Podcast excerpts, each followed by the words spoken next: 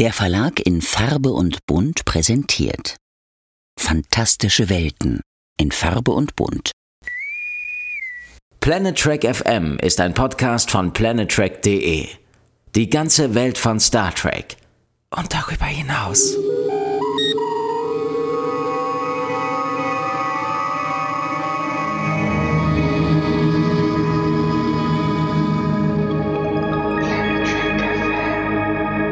Moin moin und herzlich willkommen zur Ausgabe 161 von Planet Trek FM, die ganze Welt von Star Trek. Mit mir, Björn Sölter.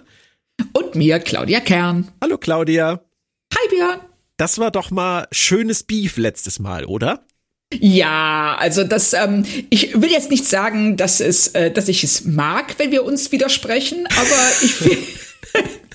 ne, wir mögen ja, äh, also ich mag ja die Podcasts, äh, wenn sie auch harmonisch sind, aber ich fand's gut, dass es der Harmonie eigentlich keinen Abbruch getan hat, dass wir nicht einer Meinung waren. Ja, ich glaube, unsere Hörer waren tatsächlich äh, teilweise geschockter über unsere Differenzen als wir selbst.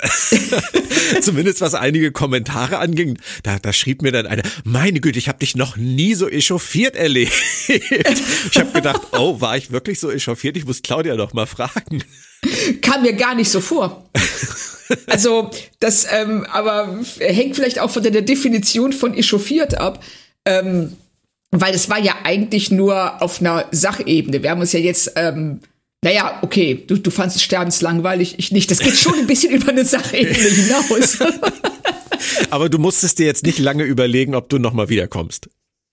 Ähm, nein, ich habe noch nicht mal kurz überlegt, ob das ich nochmal wiederkomme. Gut, das wird viele erleichtern und äh, wir werden sehen, wie es weitergeht. Vielleicht öffnet das ja jetzt einen ganz neuen Zweig in diesem Podcast, bei dem wir uns die Köpfe einschlagen, weil wir auf einmal feststellen, dass wir gar nicht mehr einer Meinung sind. Ich bin echt gespannt. Also äh, ich auch. Also ich finde, die Folge heute ist da schon mal ein ganz guter Testballon.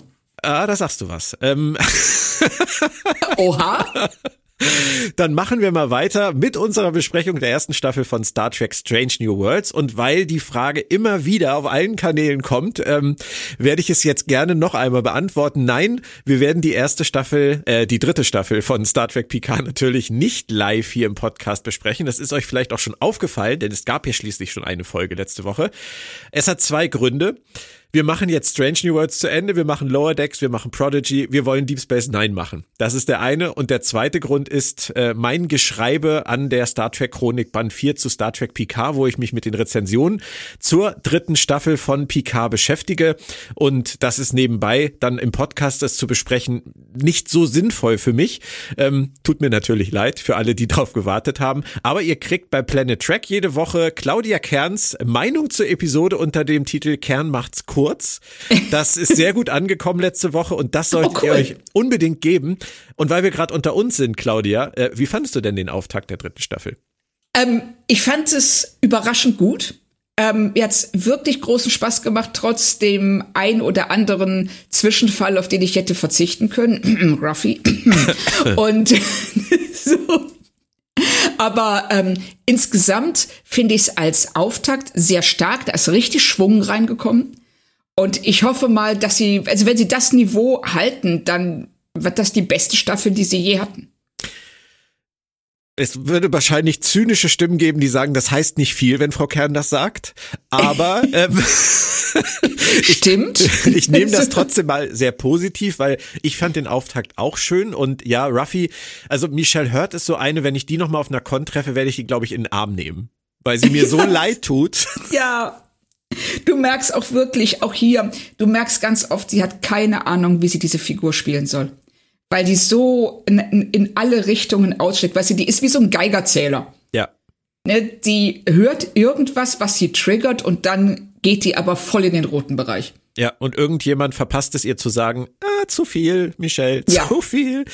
Das genau. ist vielleicht wie früher bei Avery Brooks, äh, man weiß es nicht so genau, aber es ist wirklich schlimm. Also ich habe jetzt gerade die Rezension äh, am Wickel gehabt für die zweite Staffel von Star Trek Picard, auch äh, für die ja. Chronik. Und ich war wieder bei einer unserer beider Lieblingsfolgen, nämlich die, wo Brent Spiner mit seinem laufenden Motor wartet darauf, dass René Picard ihm vors Auto läuft. Ähm, ja. Das ist also immer noch eins meiner absoluten Highlights der Staffel. Ähm, und, aber da, da ist es ja auch in, in dieser Folge oder in der nächsten, ich bin mir gar nicht sicher so, dass diese Szene kommt, wo Picard im Koma liegt und ähm, Talon dann sagt, sie möchte in seinen Geist eindringen und dann sagt Ruffy, ähm, oh, du gehst in seinen Geist rein, um ihn da rauszuholen. Was sollte da schon schief gehen? Und guckt dann in die Kamera und sagt, außer ganz schön viel. Oh nein. Wo ich auch wieder dachte, oh mein Gott. Ja, also das ist auch äh, was, was sie in Picard gerne machen. Sie stellen eine rhetorische Frage und beantworten sie gleich. Also Aber gut, du hast die erste Folge geguckt jetzt, die zweite noch nicht? nee, die zweite gucke ich heute Abend tatsächlich. Viel Spaß. Ich bin, ich bin auch sehr gespannt drauf. Ich freue mich auch schon drauf. Also nach der ersten, äh, ich hätte sie gleich weiter gucken können. Ich verstehe das. ne? So, und das ist ähm, mehr als man bisher, obwohl, nee, das stimmt nicht. Die ersten Folgen Picard haben bei beiden Staffeln eigentlich gut funktioniert. Das äh, ging meistens erst so ab Folge drei, vier in die Hose. Deswegen sag ich ja, also zumindest aus meiner Sicht, die ersten sechs, das passt. Ich bin super gespannt auf sieben bis zehn und Oh, ho- hoffe, okay. dass sie es da nicht mehr verkacken. Aber heute geht's jetzt erstmal um Folge sieben aus der ersten Staffel von Star Trek Strange New Worlds und die heißt The Serene Squall oder zu Deutsch die heitere Sturmböe. Und wenn man weiß, dass es sich um ein Schiff handelt, das in der Folge nicht nur auf Englisch, sondern auch in der deutschen Synchronisation The Serene Squall genannt wird, dann macht der deutsche Titel für mich irgendwie noch weniger Sinn. Wieso? Wieso denn? Heitere Sturmböe? ist doch okay dann, für. dann, dann hätten sie das Schiff ja auch in der deutschen Synchro so nennen sollen. Ach so, das haben sie nicht gemacht. Nein, sie nennen es Serene Squall. Tüdüm. Tütüm. Okay. okay, ähm, interessante Entscheidung. Ja, Ähm, weiß ich jetzt auch nicht so genau, warum sie da vom Zuschauer eine Transferleistung erwarten, die man offensichtlich nicht bringen kann. nee, vor allem, weil ich auch dieses heitere Sturmböe mit nichts in dieser Folge in Verbindung bringe. Ja, das ist so. Das ist, ähm, also hier kannst du sagen, ähm, die heitere Sturmböe, also wenn du weißt, dass es der Name des Schiffs ist, dann ähm, ist das witzig, weil das ist alles andere als heiter. ähm, so, aber wenn du das nicht weißt, dann stehst du da schon ein bisschen und kratzt dich am Kopf. Wäre auch aber lustig gewesen, wenn sie in der deutschen Synchro immer gesagt hätten, da kommt die heitere Sturmböe angeflogen. Vielleicht haben, Vielleicht haben sie einfach bei den Aufnahmen auch gesagt, Gott, klingt das bescheuert. Können wir bitte den englischen Titel, Namen des Raumschiffs benutzen? Und dann haben sie einfach Ja. den Episodentitel vergessen. Man Stimmt. weiß es nicht. Also das, ähm, irgend sowas wird's, äh, wird's gewesen sein. Ja. Ähm, aber ähm, schön wäre auch irgendwie ähm, da einfach zu schreiben, Piraten, Ausrufezeichen. Genau. Pi ja, Titel. Piraten. Das hätte ich auch gut gefunden. Es hätte auch sehr schön zu einer Pike-Szene gepasst in dieser Folge. Oh, oh, oh, ja. da reden wir Durchaus. noch drüber. Ähm, glaubst Ja, du denn so vom. Bauchgefühl her, wir werden uns heute wieder einiger sein oder glaubst du, es geht wieder auseinander? Nur mal so Nee, ich glaube, wir werden. Entschuldigung. Ich, hab, äh, ich, ich neige heute offensichtlich dazu, dich zu unterbrechen. Das ähm, sollte nicht so sein. Ähm, wo warst du? Äh, ich, hatte, ich hatte meine Frage noch gestellt. Was sagt so, dein ja, ähm, Bauchgefühl? mein Bauchgefühl sagt, dass wir uns ziemlich einig sein werden. okay. Ich tendiere allerdings dazu zu glauben, dass du sie möglicherweise etwas negativer beurteilen wirst als ich. Ich bin mir nicht sicher, aber ähm, ich denke, dass unsere Tendenz ähnlich sein wird. ab in den Teaser. Ich finde, das war visuell auf jeden Fall eindrucksvoll. Also dieser Anfang mit T'Pring ähm, fand ich richtig gut umgesetzt. Fand ich auch. Und ähm, dass sie diejenige ist, die den Logbucheintrag spricht. Ja, ja. Das war schon echt cool. Hätte ich nie gedacht, dass sie das so machen, dass sie ihr solche Szenen geben, als sie das Ja. erste Mal in der Serie aufgetaucht ist. Und ich muss ja auch zugeben, ähm, ich bin ja totaler T'Pring-Fan. Deswegen bin ich ja auch immer froh, wenn sie überhaupt da ist. Ich finde sie auch, ähm, sie ist so vulkanisch in ihrem ganzen ähm, Auftreten, in ihrem Gehabe, auch ähm, in ihrer manchmal Kompromisslosigkeit. Und wie sie hier in dem Gespräch mit Spock eben äh, direkt klar macht, sie will seine Kultur verstehen, aus seine menschliche Seite, weil das ja ein Teil von ihm ist. Ja. Und ähm, man eben schon nach dem zweiten Satz, wenn sie ähm, äh, äh, bestimmte literarische Beispiele nimmt, in denen Sexualität dargestellt wird. Und Spock, also bei, bei, bei Spock geht sofort auf Alarmstufe Rot. Aber ich finde das ja aller Ehren wert, dass sie sich diese Mühe macht. Total. Und dass sie eben auch zu etwas bereit ist, äh, dem er sich verweigert. Nämlich äh, ihn in seiner Gänze wahrzunehmen als Vulkanier plus Mensch und nicht nur als Vulkanier. Und du merkst, er ist absolut nicht bereit dazu, sich dem zu stellen in diesem Moment. Ja. Mal Hand aufs Herz, welche der Bücher, die sie da erwähnt, hast du gelesen? Oder hast du äh, überhaupt welche davon gelesen? Keins. Nein. Okay. Nein. Du? Ich, ne, nein, ich hätte dich sonst jetzt gern gefragt, ob die sich so zum Thema Sexen lohnen oder ob sie die falschen Bücher ausgewählt hat. also Umständen. das ist eine gute Frage, aber Norman Mailer ist ja schon legendär für solche Sachen. Was sind denn solche Sachen? Seine Sexdarstellung. okay, ja gut, ich, ich kenne weder ihn noch seine Bücher, deswegen, okay, also er ist dafür sozusagen ein bisschen berüchtigt. Ja, ist, ja, berüchtigt ist vielleicht das bessere Wort. Also, ähm, und aber ich habe ihn nie gelesen, um ehrlich zu sein. Okay. Schwung in eine Beziehung bringen, hätte ich von der Vulkanierin jetzt als Ansatz auch nicht erwartet. Nee, aber finde ich schön, dass ähm, äh, äh das direkt so bezeichnet wird. So, äh, weil diese Beziehung, ähm, die ist ja schon, also man merkt einfach, wie sehr sie sich beide bemühen, T'Pring meiner Meinung nach deutlich mehr als Spock, ähm, da so ein, so, so ein gemeinsamen, so ein Fundament zu finden, auf dem sie aufbauen können. Und ähm, T'Pring versucht eben alles einzubeziehen darin und äh, Spock kommt damit überhaupt nicht klar, wie er ja dann auch Chapel gegenüber beichtet. Ja, Chapel darf wieder Rat geben für ihn. Ja. Die haben aber auch eine gute Chemie, oder? E total. Also ähm, es ist kein Wunder, dass sie die Folge dann in die Richtung bringen, in die sie sie bringen, weil die beiden einfach sich so gut verstehen und so eine, wie du schon sagst, so eine Chemie miteinander haben. Und auch Chapel, die dieses leicht ähm, neckische hat, spöttische ihm gegenüber, ohne ihn je wirklich zu verhöhnen. Mhm.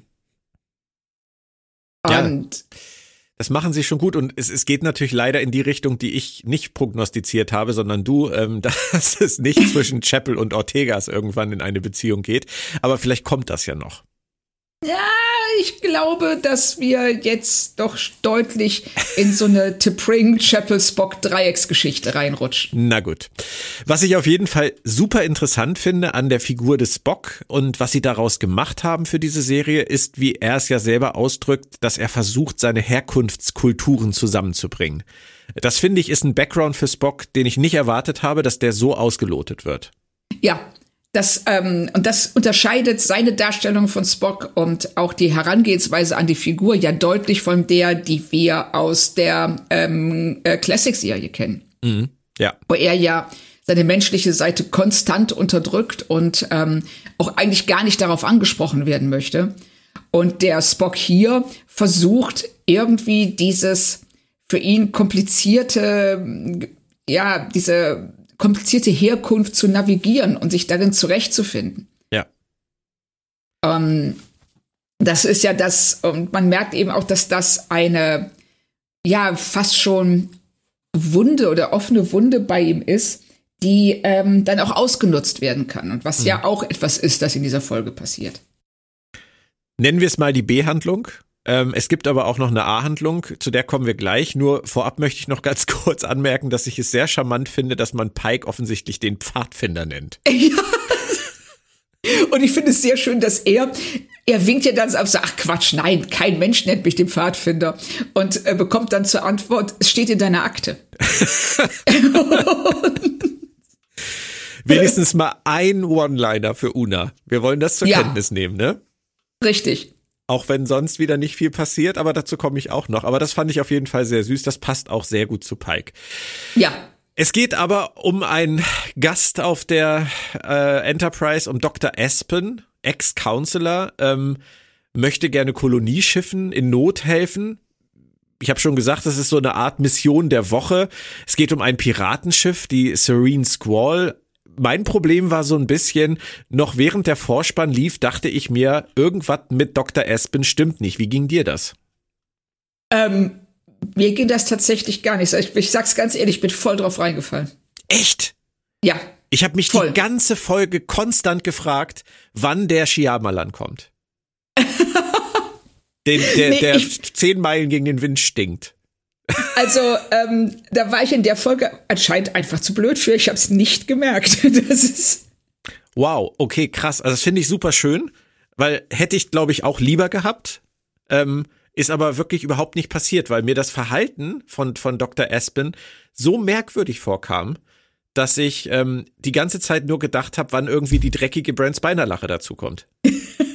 Siehst du, das ging mir ganz anders. Das äh, vielleicht auch, weil ich voll auf diesen Zug aufgesprungen, aufgesprungen bin, was diese Identitätsfragen angeht. Ja.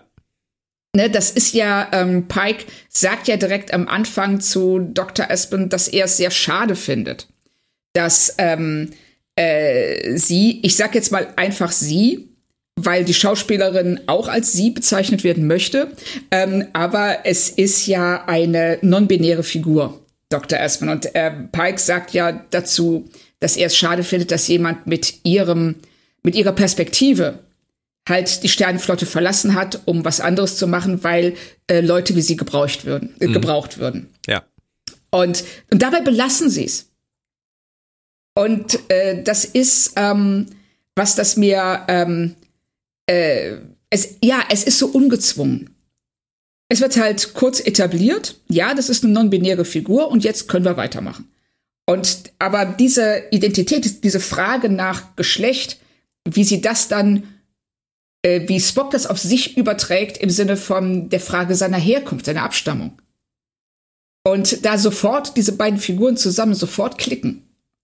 Und ich fand das so interessant und so cool gemacht, dass ähm, ich gar nicht auf die Idee gekommen bin, noch einen Schritt weiter zu gehen und zu mich zu fragen, was Dr. Aspens Absichten wohl sein mögen. Mhm.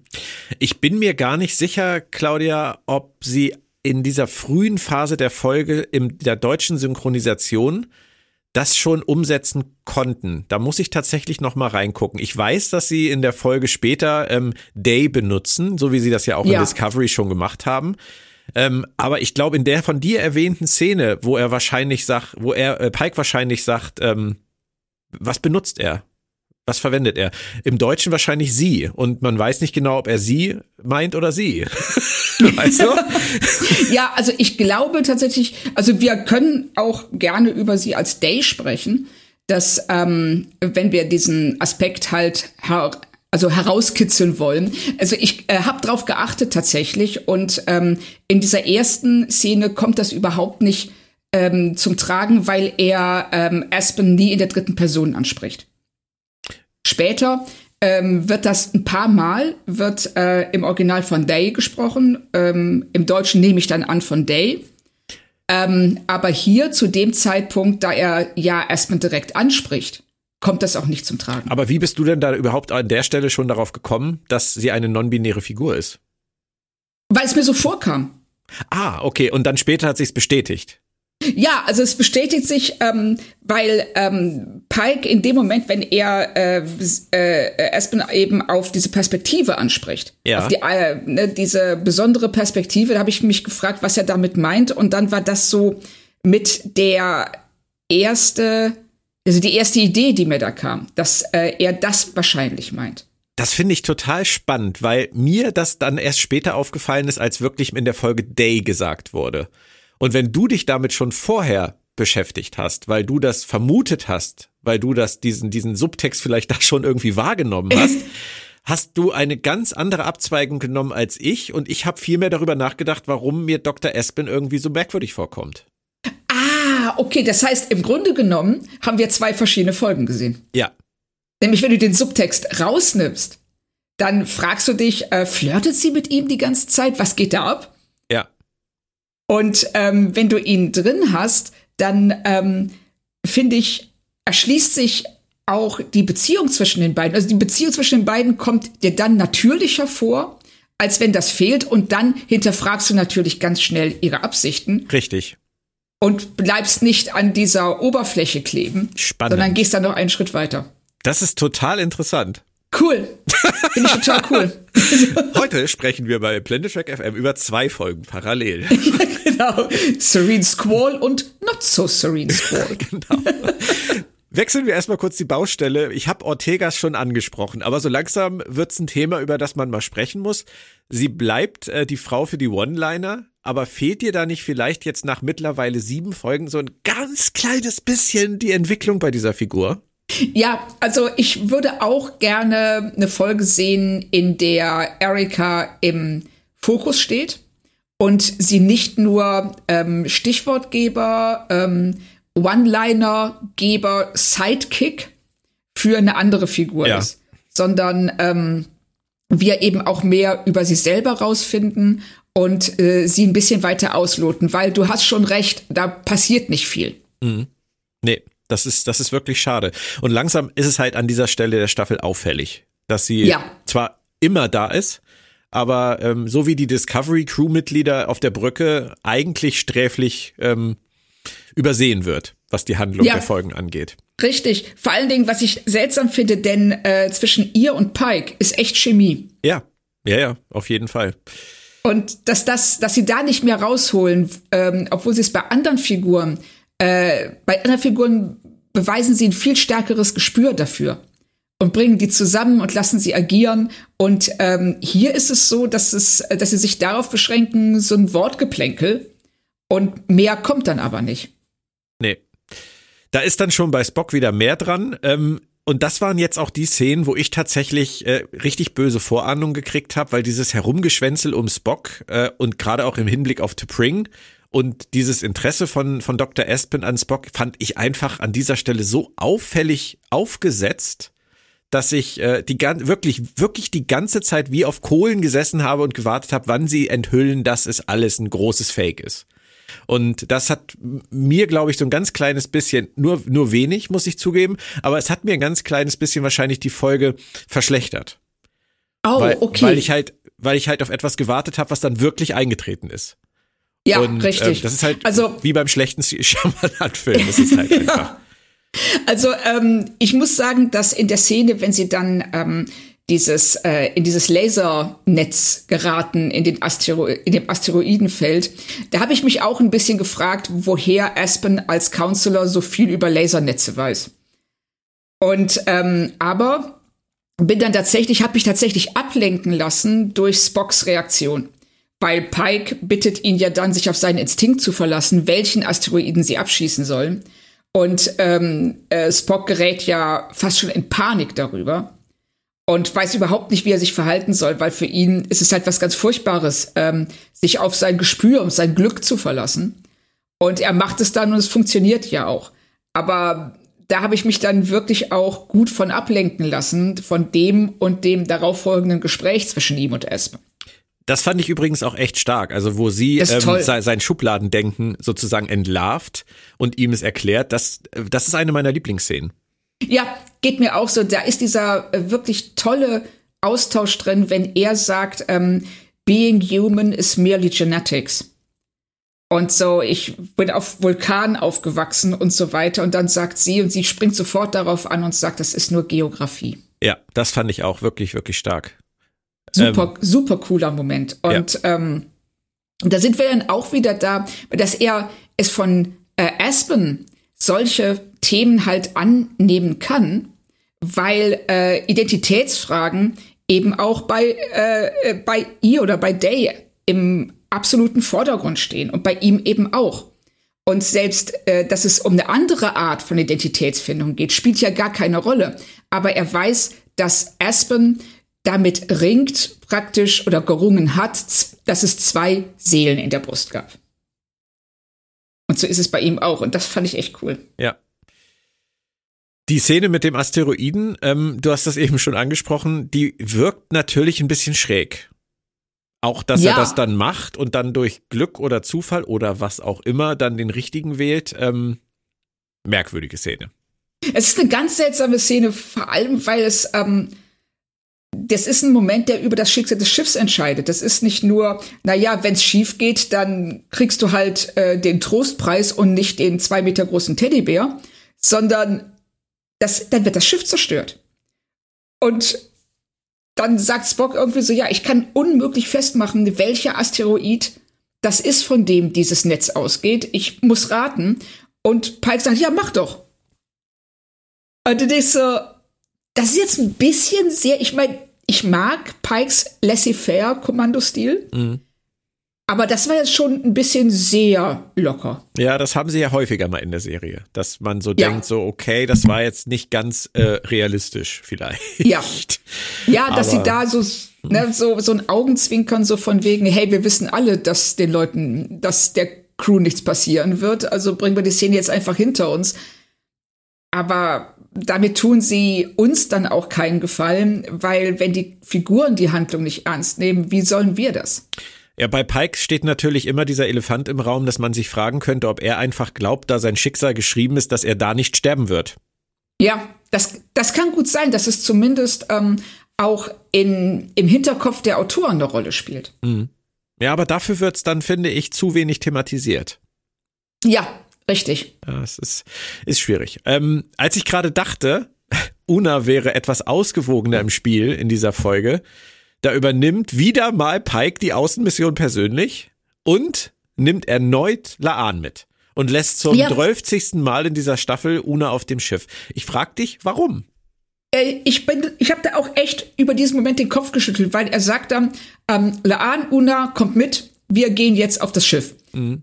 Sie gehen in den Transporterraum und ich war der festen Überzeugung, jetzt gehen alle drei runter aufs Schiff.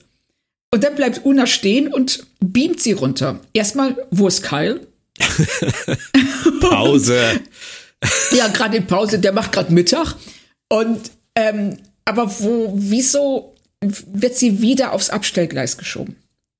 Ja, das ist ganz, ganz merkwürdig und ich konnte mich gar nicht richtig lange drüber ärgern, weil in diesem Beam-Austausch kommen dann unbeabsichtigt Piraten auf die Enterprise. Das war ja wenigstens mal neu. Auch wenn es nicht cool. erklärt wird, ne, aber ich fand's gut. Und ähm, solche Piraten finden sich auch auf der Serene Squall, also auf dem Frachter, wo, wo Pike und Laan hinbeamen. Und da habe ich dann gedacht, okay, vielleicht hat das Ganze einen Grund. Vielleicht lassen sie Una diesmal zurück, damit sie jetzt auf der Enterprise wieder den Ripley-Part übernehmen kann. Und da habe ich mich echt kurz gefreut. Ja. Und dann wird sie angeschossen und festgenommen. Ja, genau. Also das, äh, ich dachte auch, ah, weil ich hatte es mir zuerst aufgeschrieben, auch wieso darf Una nur beamen? Dann kommen die Piraten auf die Enterprise und ich dachte, aha, stirb langsam, Strange New World Style. ja. Und ja, wie du schon sagst, das dauert dann ungefähr fünf Sekunden.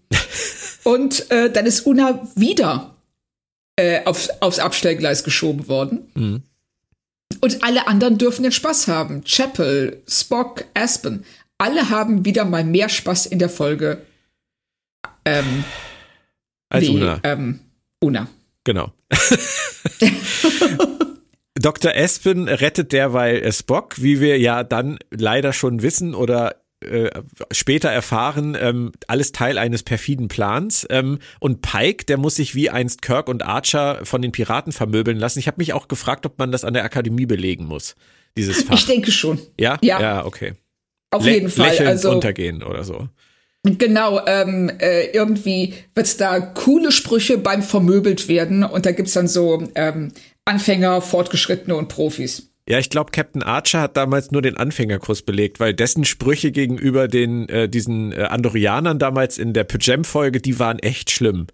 Die war ja, ich erinnere mich dunkel, das war äh, auch so ein Fremdschämen-Moment. Wirklich, wirklich. Das haben Pike und Kirk cooler drauf. Ja, und Pike vor allen Dingen, ich finde es großartig, wie er erst wirklich ähm, äh, darauf anspringt, als ihm der Orione das ähm, Remy, genau, Remy ihm äh, diesen, diesen Fraß ins Gesicht schüttet. Er sagt so, äh, Moment mal, Leute, esst ihr das? und du siehst, in dem Moment hat er seinen Plan. Ja, das stimmt. Und das, und das war wirklich ein cooler Moment, dass er dann, er geht über das, äh, von dem er weiß, dass das äh, auf jedem Schiff eine ganz große Rolle spielt, das Essen. Ja. Nein, das finde ich auch super und der Plan ist auch wirklich gut. Ähm, ja. Ich muss nur gerade, wo ich gerade noch einmal an die an die Pyjam-Folge aus Enterprise denke, ich komme da gerade nicht von los. The Endorian Incident äh, hieß sie übrigens. Ähm, da war ja auch ein Plan im Spiel. Ich weiß nicht, ob du dich noch äh, daran erinnerst. Nee. Aber das war ja damals auch ganz, ganz grausam. Ähm, da lässt sich, lässt sich Archer ja so verprügeln, dass er eine vulkanische Statue durch ein Loch in der Wand werfen kann.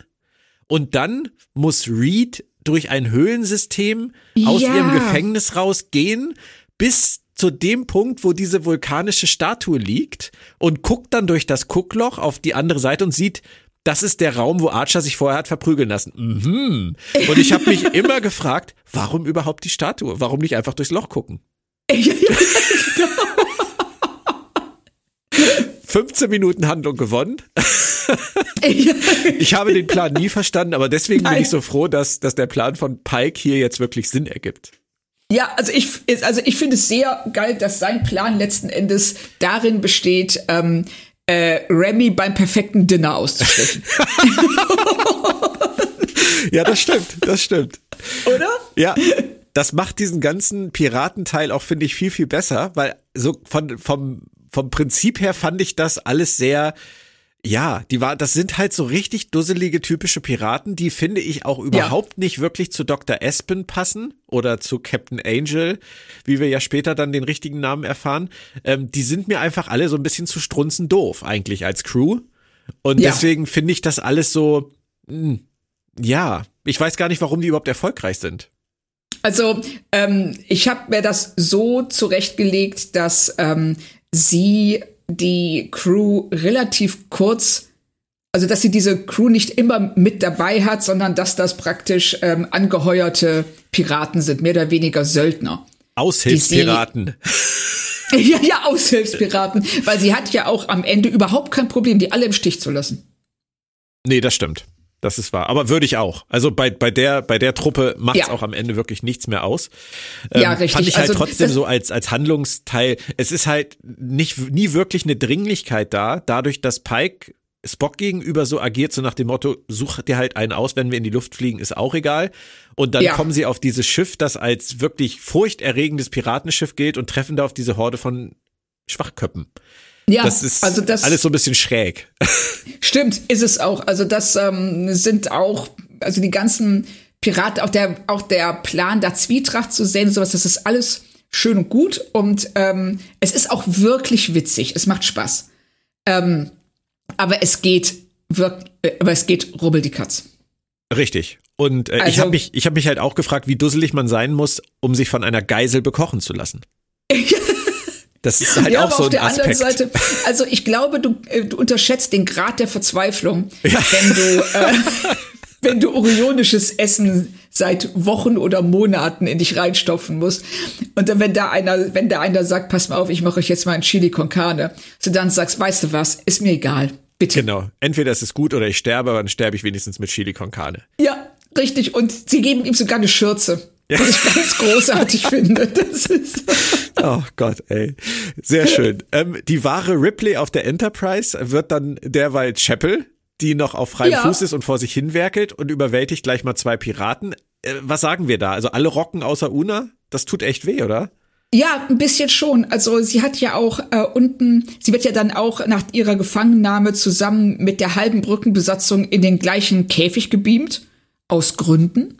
Und ähm, steht dann da und darf wieder nur Stichwortgeber sein. Dieses Mal für Pike, dass sie dann eben ganz kurz äh, sagen kann, oh ja, wir machen das wie auf Alpha, Beta, Gamma 5 oder wie auch immer, wo auch immer das war.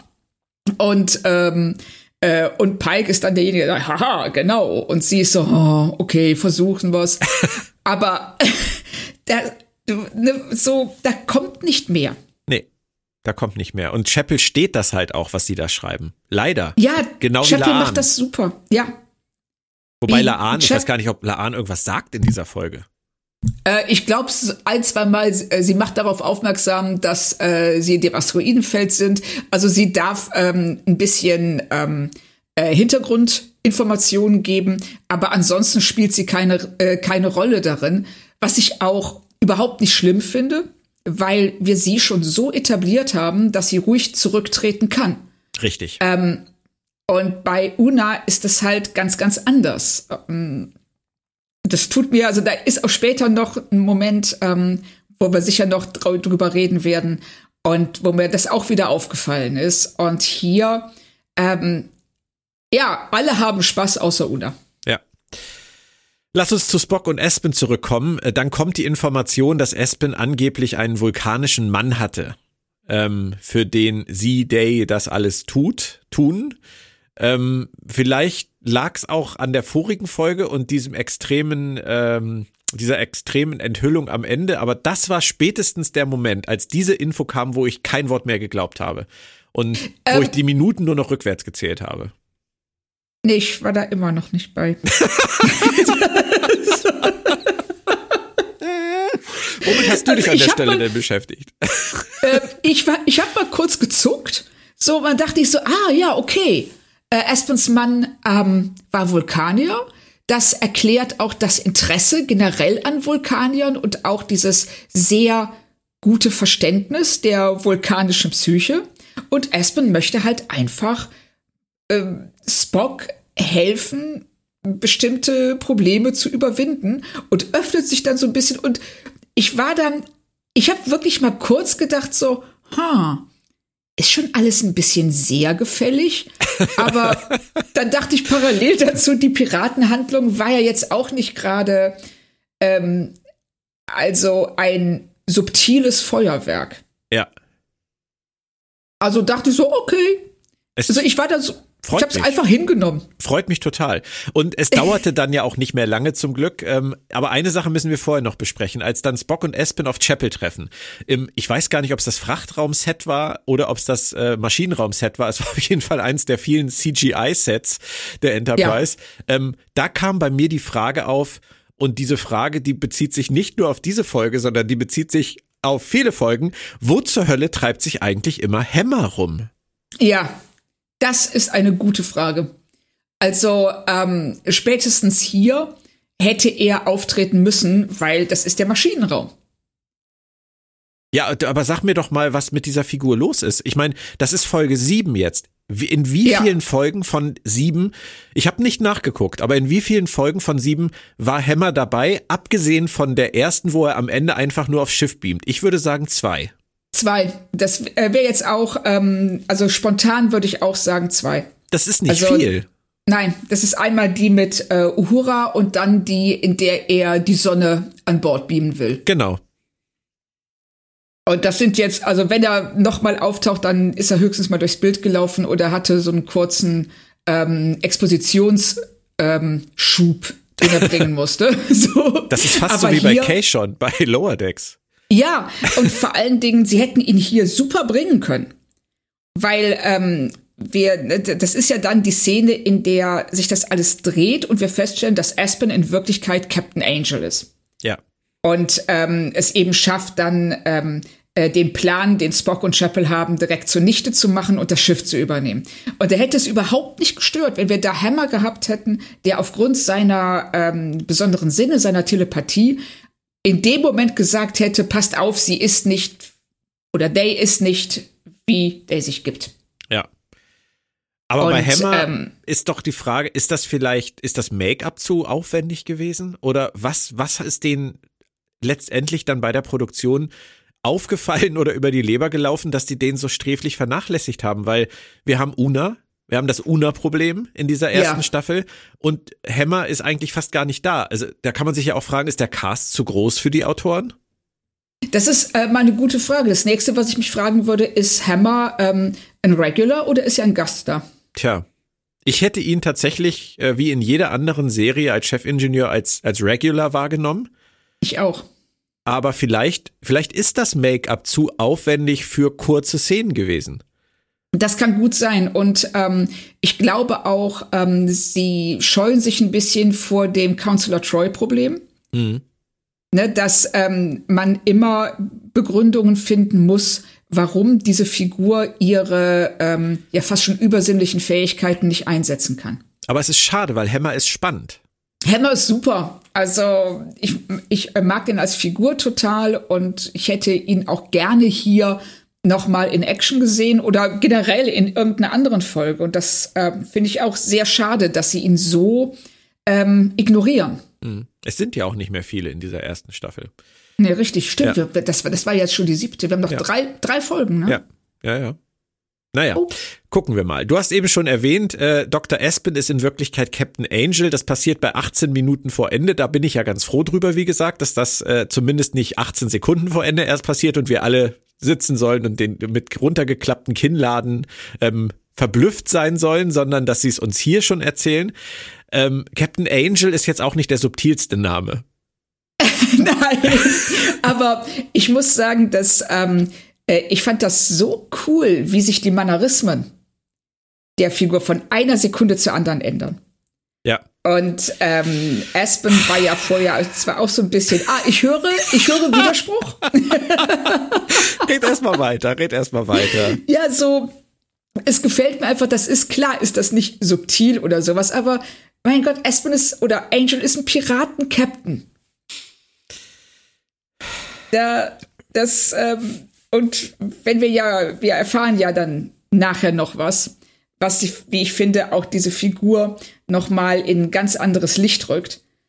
Und ähm, mir hat das Spaß gemacht. Also dieses, im Englischen sagst du chewing the scenery. Mhm. Also dieses ähm, äh, äh, Überbetonen und äh, rumstolzieren und sich in seiner eigenen Genialität sonnen.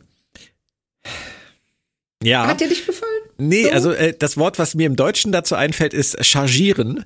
Und, ja, ähm, stimmt das, äh, das ist nicht, nicht positiv belegt bei mir. Also ähm, ich, ich fand den Wechsel von Dr. Äh, Espen zu Dr. Evil ehrlich gesagt jetzt ein bisschen zu heftig. Ich finde, dass, ja. dass Jesse James Catle da auch zu viel rausholt von null auf. Das ist so ein bisschen wie damals bei Lorca, der von einer Sekunde auf die andere auf einmal auch der absolut finsterste Vogel des Universums geworden ist. Und du dich die eigentlich nur gefragt hast, wie der überhaupt in der Lage war, vorher die ganze Staffel sich so zusammenzureißen ja. so wie der drauf ist.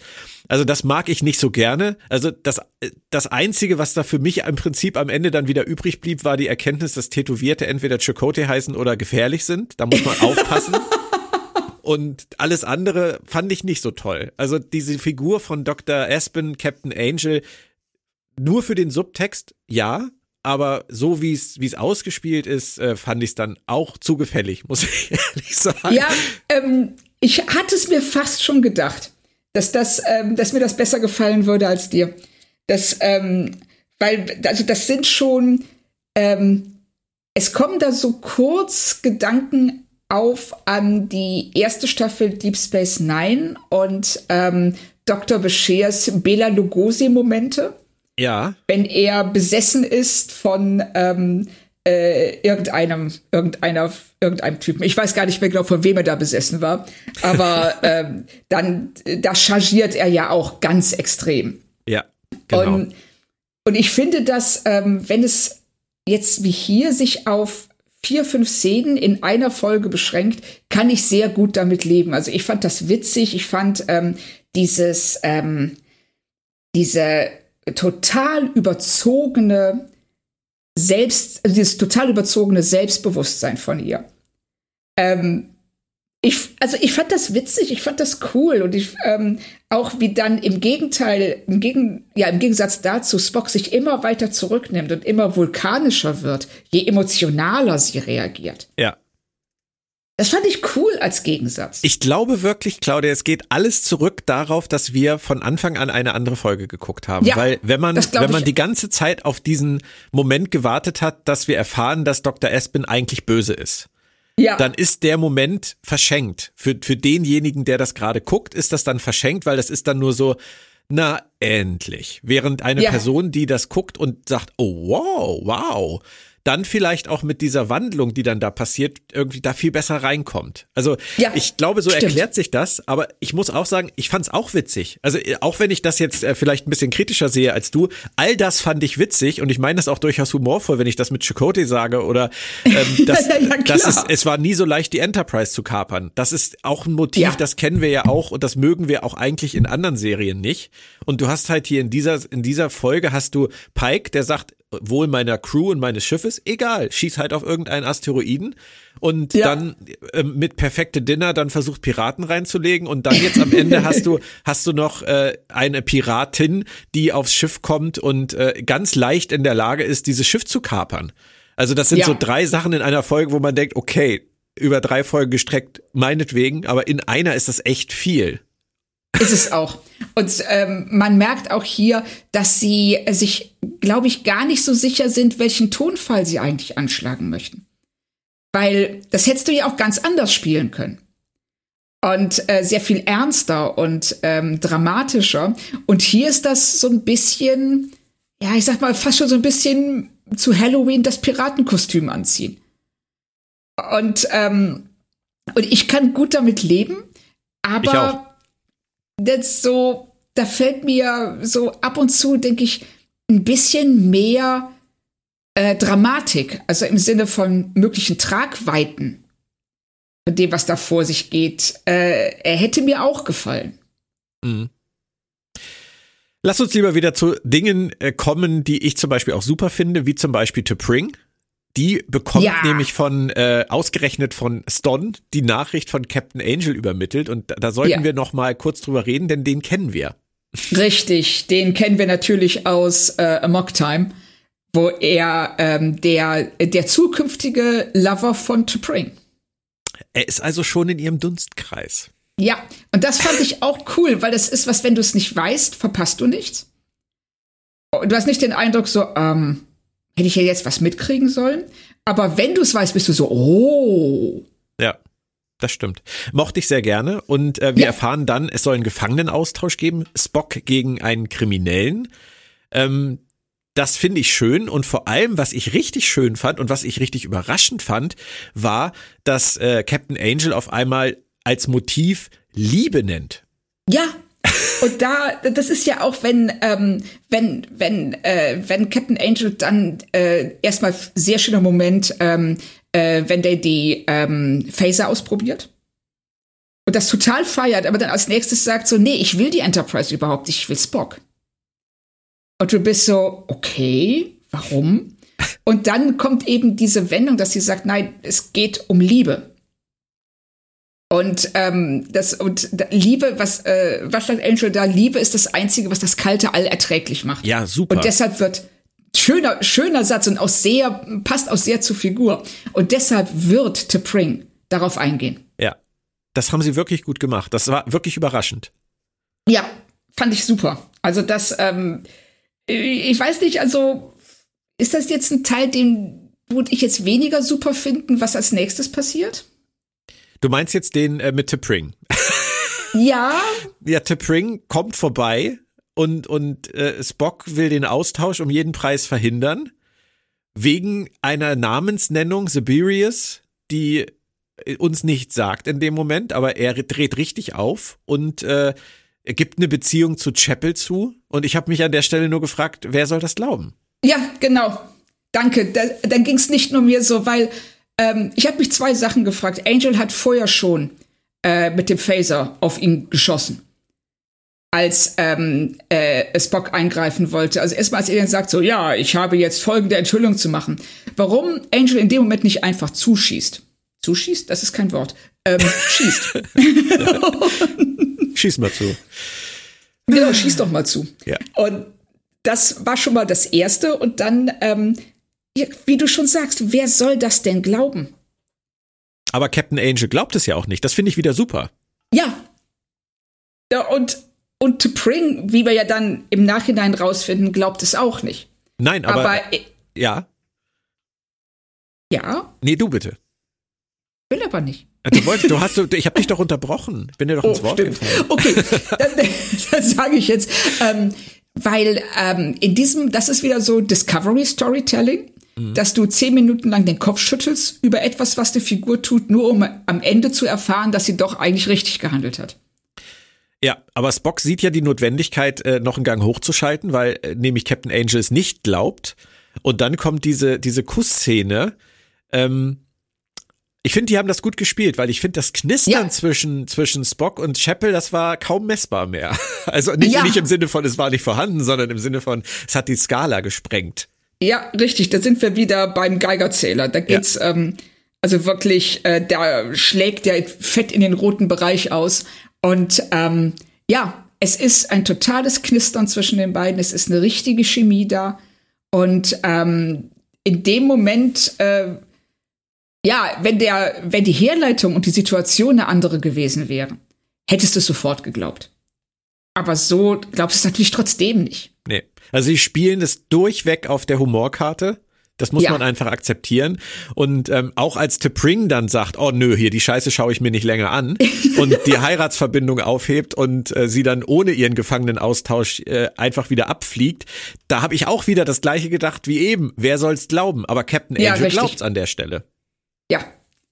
Und das, äh, und das habe ich auch nicht nachvollziehen können, weil das so weit hergeholt war. Also da passieren innerhalb von einer Minute passiert da so wahnsinnig viel, dass alles nicht aufgebaut wird. Mhm. Dass du na, da äh, stehst und denkst so, ja, Moment mal, das glaubt keine Sau. Und dann kommt noch so ein Moment, wo man denkt, okay, jetzt haben sie wieder mal eine ihrer berühmten Abkürzungen genommen in der, innerhalb der Handlung, weil diese ganze Meutereigeschichte, die äh, Pike und Co. eingeleitet haben auf der Serene Squall, hat natürlich jetzt dazu geführt, dass sie vorbeigeflogen kommen und Pike inzwischen das Kommando hat. Ähm, Ja. Da haben wir ein bisschen was verpasst. Also es hat funktioniert, das ist ja auch witzig. Ähm, meine Lieblingsszene hier in diesem letzten Drittel ist äh, der Satz des alten Pfadfinders, bitte sachte feuern. ja, genau. Und Ortega sagt, was soll das überhaupt heißen? Genau, was soll das überhaupt heißen? Wie geht das? Und auch, dass die äh, da an Bord von der Serene Squall wirklich so ein Steuerrad haben. so, das, Oh Gott, ey. Ja, ja, das war das schon ist, großartig. Also das, ähm, das ist also es ist eine Folge, die eben die die die sehr ähm, leicht ist in jeder Beziehung und äh, relativ konsequenzlos. Aber das muss man auch sagen. Äh, äh, sie benutzen hier ganz oft Actionsequenzen oder dramatische Momente, um Figuren weiterzubringen. Und ähm, das machen sie hier, also auch dieser ähm, Kuss und diese angebliche Affäre zwischen Chapel und Spock, das wird noch Konsequenzen haben, das merken wir einfach. Das hat diese Figuren verändert. Und das wiederum finde ich sehr cool. Also wenn sie ähm, trotz dieser, ähm, äh, dieser Handlung, die relativ an der Oberfläche bleibt, eben ähm, die Konsequenzen an einem anderen Punkt suchen Ja. und einsetzen. Das ist, das machen sie hier, finde ich, sehr, sehr gut. was sie an der Stelle auch noch mal machen, ist äh, den Siberius erwähnen, der immer von Spock gesprochen habe. Hast du da schon dir irgendwelche Gedanken gemacht oder hast du das einfach so zur Kenntnis genommen? Nee, da habe ich mir tatsächlich, also ich habe mir ja ansonsten anscheinend wenig Gedanken gemacht, aber da, an, an dem Punkt habe ich mich schon gefragt, so, okay, das muss jemand sein, von dem wir schon mal gehört haben. Sonst würden sie das nicht so überbetonen. Und du hast gerade gesagt, Konsequenzen zu späterem Zeitpunkt. Äh, Captain Angel beamt sich weg. Ähm, werden wir wahrscheinlich auch noch mal was von hören. Glaube ich auch. Ja. Also das ist einfach auch eine zu coole Figur. Das, also eine Figur, sagen wir mal so, mit der äh, äh, die, äh, die Macher echt Spaß gehabt haben. Ja. Lustig fand ich dann noch, äh, solange sie noch auf der Serene Squall waren, wie dann ihre Meuterei umschlägt und im Hintergrund dann die Crew versucht, wieder in dieses, in diese Brückenszenerei einzudringen. Ähm, das ist Ja. schon, das ist schon alles witzig gemacht. Und, und dann kommt aber noch eine Szene und ich glaube, wenn wir die früher gehabt hätten, dann hätten wir auch viel früher geschnallt, dass das alles nicht ernst gemeint ist. Da sitzt Pike am Ende in Uniform auf seinem Captain's Chair und was macht er da? Piratensprache. Arr, arr, me mateys. Dreht er langsam durch oder was? Das ist, das ist, ich finde, das haben sie so toll inszeniert, weil äh, du merkst einfach, Pike, hey, ne, wir haben äh, wieder ein Problem gelöst, es haben alle überlebt, das war ein schöner Tag. Ich bin jetzt erleichtert, freue mich drüber und will die Stimmung auf der Brücke mit einem kleinen Witz auflockern. Und das geht halt total in die Hose. Und das ist und dass sie ihm da auch, äh, dass sie ihm da erlauben, sich einfach mal zum Affen zu machen. Ja, und ich finde, du sagst das ja, die Inszenierung, die Reaktion, es guckt ihn niemand an. Ja. Und Una sitzt da vorne und sagt einfach nur, Captain, bitte hören Sie auf. Ja, genau, please stop. Ja. Und, ähm, und auch sehr schön, wie sie das, wie sie da die Kameraperspektive gewählt haben. Also, dass wir äh, weit von ihm weg sind und nur Unas und Ortegas Reaktion sehen. Und äh, wobei ich da, das war noch was, ähm, was äh, worauf ich nochmal zurückkommen wollte wegen Una. Ähm, diesen Spruch von wegen Please stop, den hätte ich mir tatsächlich von Ortegas gewünscht. Und äh, aber dann mit einem gleichzeitigen Lächeln dabei, so dass man einfach merkt, auf der einen Seite ist es Fremdschämen, auf der anderen Seite findet sie es lustig. Und hier ist das dann so ein bisschen verschenkt, dass Una das eine sagt und Ortegas dann praktisch die, ähm, die, die entsprechende Mimik dazu liefert.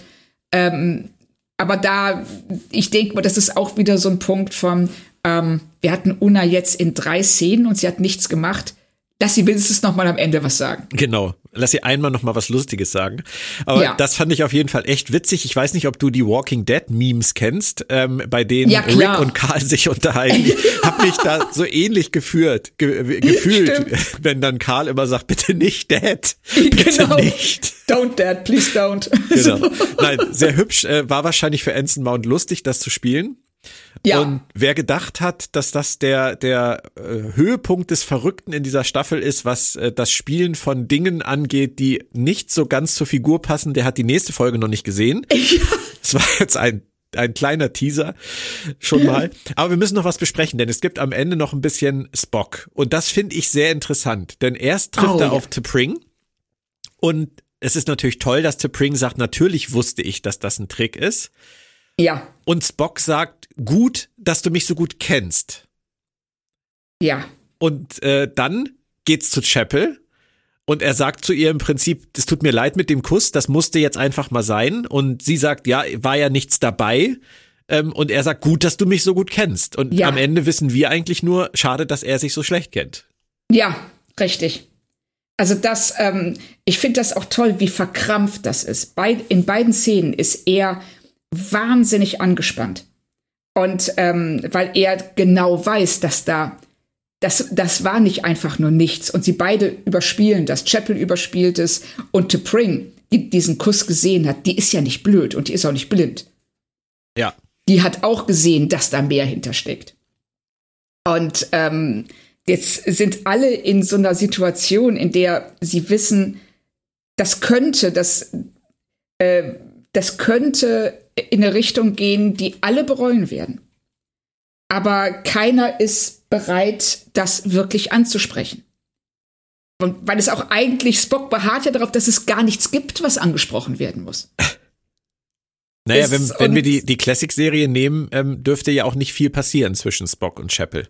Ja, richtig. Aber die Frage ist, ob sie, wie weit sie dem treu bleiben. Also so wie sich das momentan entwickelt, also wenn wir das vergleichen vom Pilotfilm bis jetzt hier zur siebten Folge, da hat sich schon einiges getan zwischen ja. den beiden. Man kann sich das natürlich in der Classic-Serie auch dann nachträglich so erklären, dass die beiden das irgendwann dann beendet haben und nie wieder drüber gesprochen haben. Ja, genau. Kann man ja immer machen. Aber für ja. den Moment ist das auf jeden Fall eine sehr interessante Dreiecksbeziehung, das hast du schön gesagt. Ähm, und am Ende geht's dann noch um den Vulkanier Sibirius, und als dann gesagt wird, ein anderer Sohn von Sarek, ein unehelicher Sohn, spätestens da war es uns natürlich klar. Ja, Aber hast du richtig. erwartet, dass sie Cyborg thematisieren?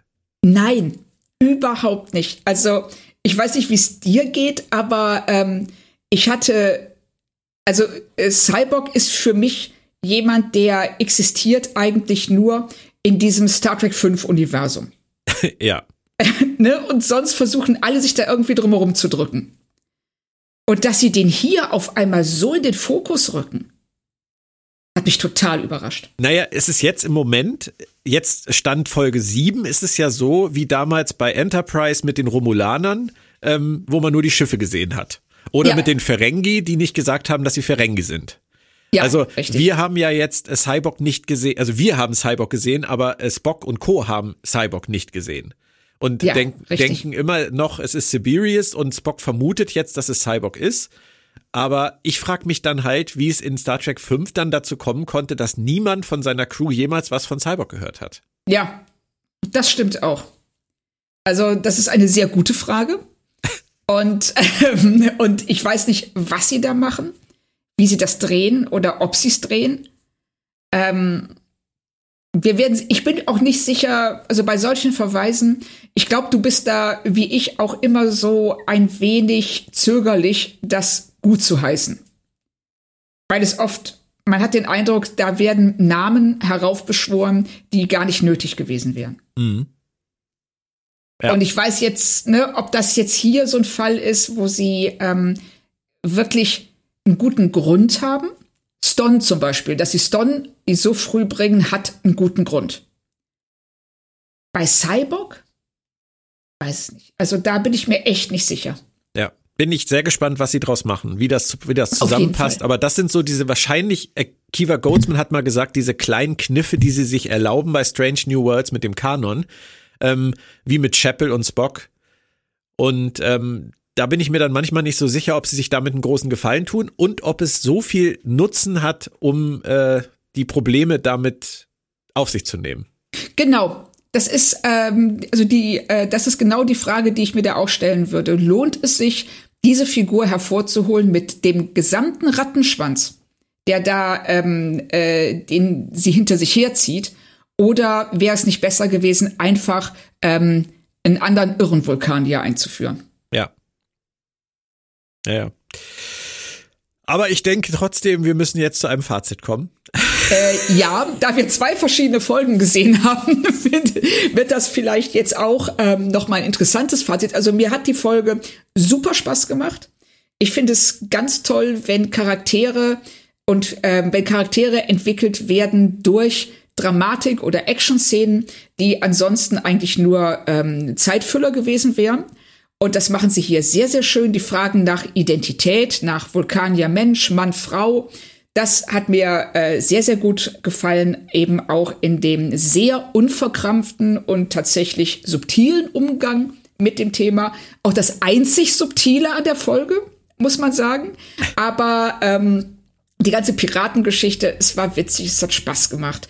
Und ähm, ich zögere ein bisschen, vier von fünf zu geben, aber da ich das nicht geschnallt habe mit Aspen Angel und ähm, deshalb wirklich 45 Minuten lang oder 40 Minuten lang ähm, der, äh, der Folge in die Falle gegangen bin, denke ich alleine dafür gebe ich, geb ich noch den halben Punkt drauf und komme bei vier von fünf an.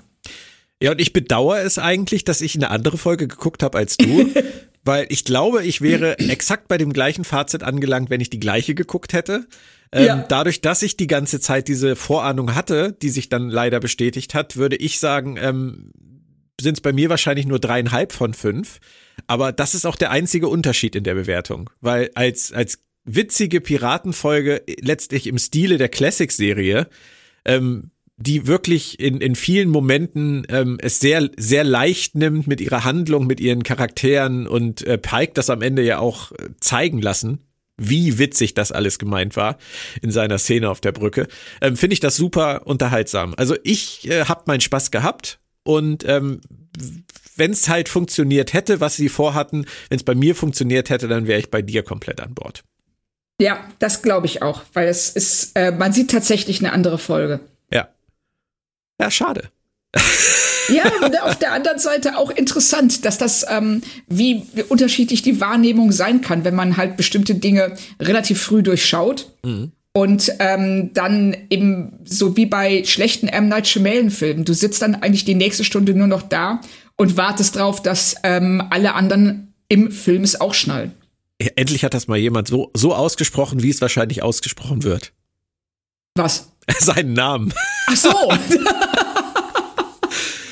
Ich bleibe bei Shyamalan, sonst habe ich einen Knoten in der Zunge. Das äh, hat bei mir keinen Sinn, dass ich das versuche jetzt äh, zu kopieren. Ähm, ich glaube, jeder weiß, was ich meine. Ich Nächstes Mal auch. geht's weiter mit Episode 8, aber erstmal trotzdem vielen Dank, Claudia. Es hat mir wieder sehr viel Spaß gemacht. Ja, mir auch. Und Folge 8 ist ein gutes Thema, weil wir haben bei Folge 6 unsere, unsere Kontroverse gehabt, bei Folge 7 zumindest eine kleine Kontroverse. Und bei Folge 8 wird's jetzt innerhalb der Serie, glaube ich, richtig kontrovers, äh, weil die Folge heißt äh, The Elysian Kingdom, das elysische Königreich. Und die wurde im Fandom, so wie ich das wahrgenommen habe, sehr zwiespältig aufgenommen. Hast du das verfolgt? Ähm, ich habe es nicht verfolgt, aber ich habe es äh, mitbekommen, weil das schon, der Zwiespalt war schon relativ laut. also, also ich sag mal so, die, die schlimmsten Stimmen waren halt wirklich Bankrotterklärung an Star Trek, die schlechteste äh, Folge der Staffel oder der ganzen neuen Star Trek-Serien. Oh wow. Ähm, und ich weiß, du siehst das ein bisschen anders.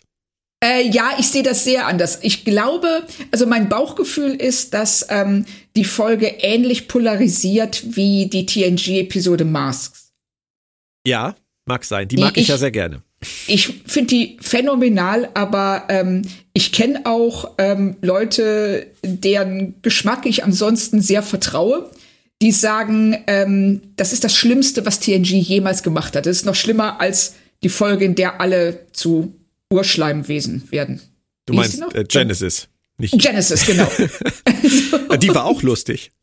die war total lustig, aber die ging eben äh, auch in eine vielleicht eher unerwartete Richtung. Und ähm, ich glaube, Elysisches Kingdom ähm, ist was ähnliches. Also es hängt davon ab, sehr stark, wie dein, wie deine, wie dein Sinn für Humor gestrickt ist, glaube ja. ich. Und da haben wir ja schon häufiger mal festgestellt, ähm, dass das in in Grenzbereichen auseinanderdriften kann. Ja, also bei den, ähm, also bei Lower Decks sind wir ja ab und zu gehen, ja, sind wir da nicht ganz einer Meinung, gerade wenn es um Humor geht, der, ähm, ich sag mal, doch eher von der derben Natur ist. Ja. Wie ist denn dein Tipp bei Elysian Kingdom, was meine Einschätzung angeht? Ich glaube, sie wird dir gefallen. Okay. Ich bin sehr gespannt. Ich auch. Ich auch. Also da bin ich wirklich gespannt drauf. Wir hören uns dazu in Kürze wieder. Ihr schaut fleißig bei planettrack.de rein und ich sag danke Claudia. Danke Björn. Und danke euch fürs Zuhören. Bis zum nächsten Mal. Tschüss. Bis dann. Ciao.